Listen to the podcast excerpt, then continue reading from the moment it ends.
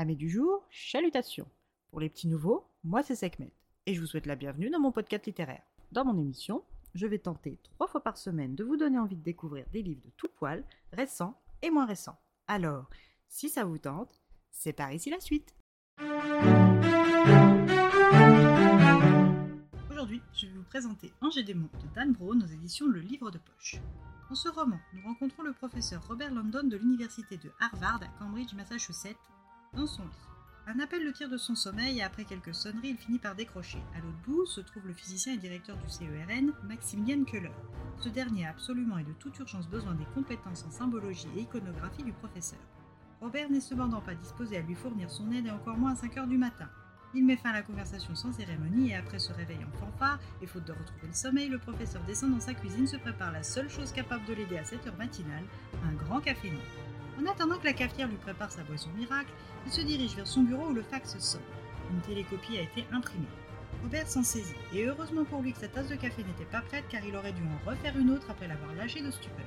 Sur la télécopie, un homme qu'il suppose et espère mort gît sur le sol, le torse marqué, d'un ambigramme Illuminati au fer. Malgré les brumes ensommeillées qui entourent encore Robert, il se saisit du téléphone du fax. Maximilian lui donne rendez-vous au CRN pour la fin de la matinée et lui indique l'adresse d'un aérodrome où le pilote l'attend. Le professeur, mu par la curiosité, se prépare et rejoint le lieu de rendez-vous américain. Sur le tarmac, un avion futuriste l'attend.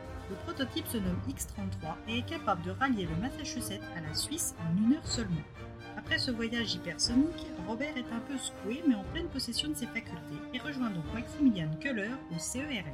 Ce dernier n'a pas encore prévenu les autorités par souci pour le CERN dont il est le directeur et qui survit uniquement grâce aux dons généreux de mécènes qu'un scandale ferait fuir. Il conduit le professeur auprès de la victime, Léonard Vetra, prêtre et physicien. Le corps de Léonard gît dénudé et en plus d'avoir été martyrisé, il a été énucléé d'un œil. Cette mutilation conduit tout droit aux recherches du prêtre physicien. Pour obtenir des réponses, il leur faut le concours de sa fille adoptive et unique collaboratrice, Vittoria Vetra. Cette dernière rentre d'expédition scientifique le jour même, et comme le temps presse, le directeur Keller ne prend aucun gant avec la jeune femme. À peine a-t-elle eu le temps de poser un pied au sol que Maximilien lui apprend la mort de son père, ainsi que les soupçons des raisons de son assassinat, à savoir les résultats de leurs recherches. Toujours sans la moindre compassion, Keller la somme de lui expliquer le sujet de leurs recherches et les résultats. Victoria prend quelques secondes pour assimiler, reprendre son souffle, son calme et les accompagne au laboratoire souterrain qu'elle utilisait avec son père tout en leur expliquant la nature de leurs travaux. Fille travaillaient sur l'antimatière et grâce à l'accélérateur de particules du CERN, son père avait réussi à créer et étudier l'énergie inépuisable qu'est l'antimatière. De son côté, Victoria a conçu des cartouches sur batterie capables de conserver l'antimatière en suspension, évitant ainsi toute annihilation. Léonard créait des fragments de 10 mg, puis avec les encouragements de Victoria, il a créé un fragment de 250 mg. Vous situer, 250 mg d'antimatière équivalent à 5 kilotonnes de puissance brute, soit une explosion capable d'éradiquer tout sur 200 km à la ronde.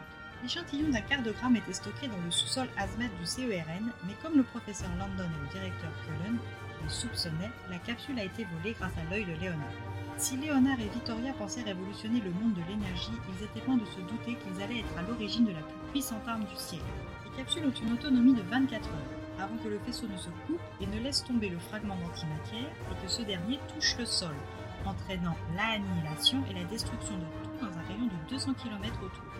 24 heures, c'est le temps dont dispose le professeur London et Victoria Vetra pour retrouver la capsule et la remettre sur son socle. 24 heures seront-elles suffisantes ou plutôt les 12 heures restantes? Seule la lecture du premier roman impliquant le professeur Robert London vous éclairera. D'entre vous le savent déjà, Angers Démon a été adapté au cinéma par Ron Howard avec comme tête d'affiche Tom Hanks ou Evan McGregor par exemple. Mais même si vous avez vu le film, rien ne vous empêche de lire le livre. Je ne sais pas pour vous, mais si vous êtes comme moi, j'ai horreur de lire un livre et a fortiori un thriller dont je connais la fin. Et même si l'histoire me plaît, le plaisir m'est totalement gâché. Étonnamment, avec Angers Démon, le plaisir ne m'a pas été sucré. J'ai apprécié encore plus le livre car tout au long de ma lecture, j'ai recherché les similitudes et les différences avec le film.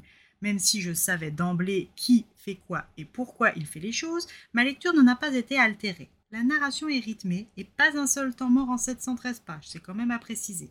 Ayant vu le film en premier, je ne saurais me prononcer sur la puissance de l'intrigue et la découverte de la tête pensante. mais cette lecture reste une très bonne lecture pour moi malgré tout. Si vous n'avez pas vu le film, ou bien pas avant d'avoir lu Angers Démon, n'hésitez pas à venir parler de la puissance de l'intrigue et du dénouement, cela m'intéresse. Mais voilà, j'en ai fini pour aujourd'hui. J'espère que cet épisode vous aura plu et vous aura donné des nouvelles idées de lecture. Si vous souhaitez découvrir d'autres petits bonbons littéraires tout droit sortis de ma bibliothèque, je vous retrouve le jeudi 29 septembre prochain pour un nouvel épisode. Et si d'ici là je vous manque de trop, n'hésitez pas à me rejoindre sur mon compte Instagram, les de Sekhmet. Et c'est également sur l'Instagram que j'attends vos réponses pour l'intrigue. Et sur ce, Chalut les amis et à la prochaine